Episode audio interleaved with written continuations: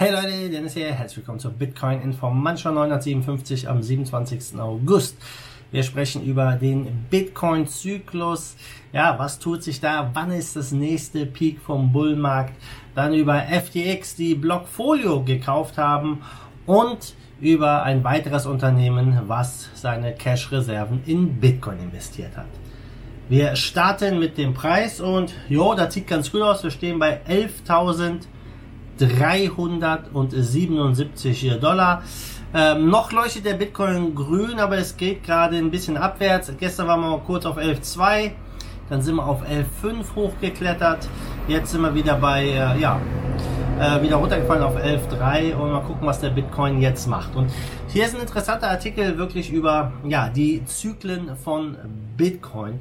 Und ähm, da wollen wir mal ein bisschen drüber sprechen, denn 10.000 Dollar, das war ja so ein Level, so ein psychologisches Level, ja, die der Bitcoin durchbrochen hat. Äh, und ganz wichtig, äh, da haben wir auch wieder diesen Langzeit Downward Trend gebrochen seit dem All-Time High. Und ähm, ja, viele sagen, der nächste Peak äh, wird wahrscheinlich relativ ähnlich sein wie die letzten Cycles. Und die Cycles basieren natürlich auf dem Halving.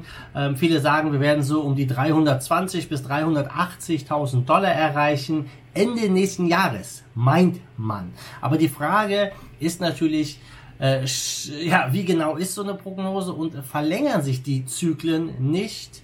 Und äh, verkleinern sich die Prozente. Dann das ist etwas, ja, was wir äh, letztendlich schon irgendwie beobachten können. Also es gibt natürlich gute Argumente für beide Seiten. Ähm, wenn man jetzt äh, sich den Bitcoin-Chart anguckt, vor allem auf dem Tageschart, könnte man, ja, wenn man sich die Indikatoren ansieht, doch schon sagen, okay, es wird Zeit für einen Pullback. Ähm, andere sagen, hey, ist noch Luft nach oben. Ja, weiß man natürlich letztendlich nicht. Aber äh, wie gesagt, die Zyklen, die sind ja sehr interessant. Wir alle wissen ja, das Halving findet circa alle vier Jahre statt. Ähm, das letzte Halving hat die Block Reward von 12,5 BTC auf 6,25 BTC gekappt. Um die Hälfte, dass das nächste, ähm, ja, wird es wieder um die Hälfte gekappt und so weiter und so fort. Und das bedeutet natürlich, einen sofortigen Schnitt für die Miner. Es kostet für die Miner natürlich direkt äh, viel mehr Geld, jetzt äh, Kryptos zu schürfen, oder Bitcoin in diesem Fall. Und ähm, ja, dann können sie, wenn weniger gemeint werden, können sie weniger auf dem Markt äh, verkaufen, um ihre Kosten zu decken. Wenn die Nachfrage steigt, ja, dann muss natürlich auch der Preis steigen. So ist eigentlich die Logik. Ähm, das Having-Gespräch oder Having-Talk haben wir ganz viel gehört. Ja, vor dem Harving ist es jetzt natürlich schon komplett abgeklungen. Und ähm, ja, ähm, wäre natürlich schön, wenn die Cycles sich alle vier Jahre einfach so wiederholen würden, wie wir es aus der Vergangenheit kennen. Aber die Vergangenheit ist leider nicht immer ein Indikator für die Zukunft. Auch die Wirtschaft hat sich natürlich ein bisschen verändert. Aber die, wenn man jetzt das Halving sich auch zum Beispiel noch von Litecoin anguckt, ja, die hatten das Halving letztes Jahr.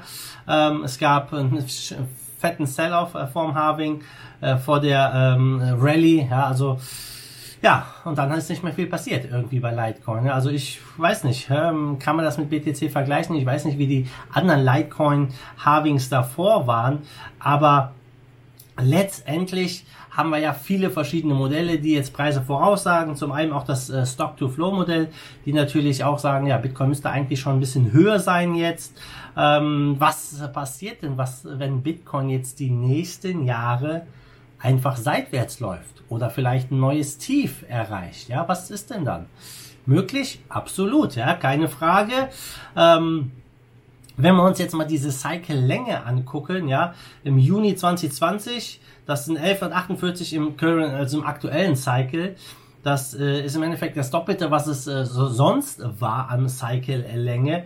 Äh, wenn man äh, ja darauf äh, sich, äh, ich sag mal, stützt, dann würde der Cycle Peak von diesem Run erst im Juli 2023 erreichen und nicht, wie es bisher war, naja, jetzt, äh, wie viele voraussagen, nächstes Jahr, Ende nächsten Jahres.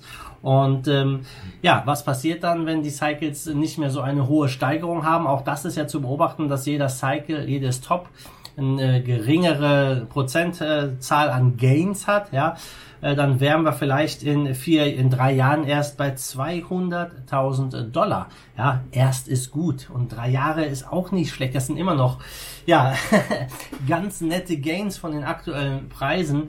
Ähm, gar keine Frage.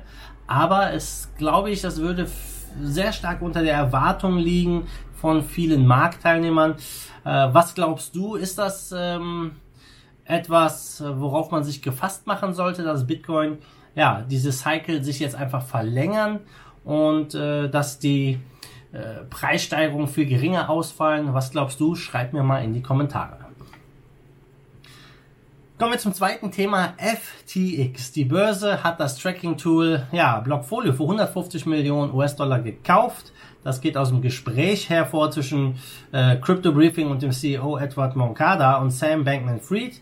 Ja, und die will natürlich jetzt sich die Nutzer zugute machen, um natürlich ja neue Kunden zu gewinnen, ihr ähm, Portfolio ein bisschen zu erweitern, ihre Produktpalette.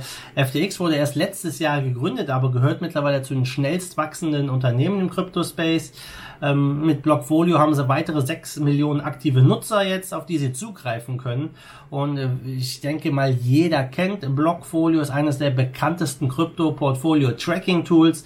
Man hat da ja kann sein eigenes Portfolio aufbauen, hat einen guten Überblick, äh, viele andere Funktionen, die auch ganz interessant sind. Und wir sehen ja den Trend, auch Binance hat CoinMarketCap übernommen, ja, dass die Verbindung zwischen Handelsplätzen und so Portfolio Price Feed Tools schon immer enger wird und auch jetzt immer mehr Übernahmen stattfinden. Ob Binance wirklich da 400 Millionen für gezahlt ist, hat, ja, das ist eine andere Frage, da gibt's keine genauen Infos zu. Aber FTX ist schnell gewachsen nach dem Spot-Handelsvolumen stehen sie auf Platz 22. Im Termingeschäft sind sie auf Platz 6. Haben ein hochrangiges Team dahinter. Ähm, teilweise von Facebook und Google Leute mit an Bord. Äh, äh, ja, ich selber kenne FTX jetzt nicht, also ich nutze es nicht, sagen wir es so, ähm, und äh, kann dazu jetzt in dem, ähm, dementsprechend auch nicht sagen, ob sie wirklich so gut sind oder nicht. Aber klar, die Übernahme vom Blockfolio wird das Profil weiterhin stärken, glaube ich. Und man sieht einfach, es ist viel Bewegung im Markt neue Geschäftszweige werden einfach hier aufgekauft, ergänzen sich ganz gut und äh, ja, es verbessert sich natürlich auch hier dementsprechend die Infrastruktur, das Onboarding von neuen Nutzern und sollte es zu einem weiteren Bullrun kommen, dann wird natürlich dieser Zugang mit viel mehr Menschen, äh, äh der, die einen einfacheren Zugang jetzt haben, ja, hoffentlich auch einen Bullrun auslösen, der größer war als der von 2017. Ja, wir können da nur abwarten. Kommen wir zum dritten Thema. MicroStrategy findet Nachahmer. Ja, und äh, wir hatten, oder ich hatte darüber berichtet, über den Move von MicroStrategy, die ganzen äh, oder einen Großteil ihrer Cash-Reserven in äh, Bitcoin zu äh, tauschen. Die haben 21.000 Bitcoin gekauft und äh, ja, gab eine echt positive Resonanz Bitcoin hier wirklich als Reserve-Asset einzusetzen. Das war klar, dass es hier Nachahmer gibt und so ein Gigant wie MicroStrategy, ja, der hat natürlich auch eine Sogwirkung, Er ist immerhin das größte börsennotierte äh, Dienstleisterunternehmen für Geschäftsanalytik in den USA. Und jetzt hat Snapper einen ähnlichen Schritt unternommen. Ein Startup ist ein Dienstleister für Grafiktools. Äh, also wer selbst kein Grafiker ist, kann mit Hilfe von Services Grafiken für seinen Online-Auftritt erstellen. Und äh, ja, der Co-Gründer Christopher Grimmer, äh, Gimmer, der hat auch einen Beitrag dazu veröffentlicht, warum er sich da für Bitcoin ents äh, entschieden hat. Hat auch zu viel Diskussion natürlich wieder geführt, zu positivem Feedback ist ganz klar. Und ähm, er sagt, äh, dass Fiat mittlerweile viel riskanter ist als Bitcoin, denn ähm, gerade bei längeren Laufzeiten sei es riskant, denn äh, wir wissen ja, äh, die Zentralbank äh, möchte eine zweiprozentige Inflation, also da weiß man schon ganz sicher, dass sich das Geld entwertet, gar keine Frage.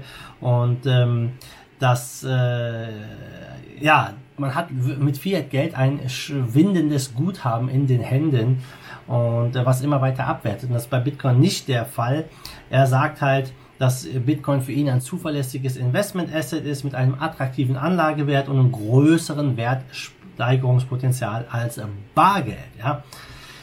Denn des Weiteren spricht er über die globale und wirtschaftliche Unsicherheit, die ganze Pandemie-Geschichte und die ganzen Rettungsstürme, die Gelddruckerei. Und er glaubt halt, dass es einen erheblichen Abwertungseffekt auf den langfristigen realen Wert von Fiat haben wird und anderen konventionellen Anlageformen. Und deshalb ist halt hier Bitcoin für ihn die Nummer eins. Ähm, wenn wir uns Paul Tudor Jones angucken, der hat auch 2% von seinem Vermögen in Bitcoin. Wir haben schon ein paar andere kleinere Restaurants gesehen, die äh, ja ihr Guthaben in BTC getauscht haben. Und ähm, ja, mal gucken, ob jetzt hier weitere Unternehmen diesen Weg gehen könnten. Stell dir vor, die Krise wird schlimmer.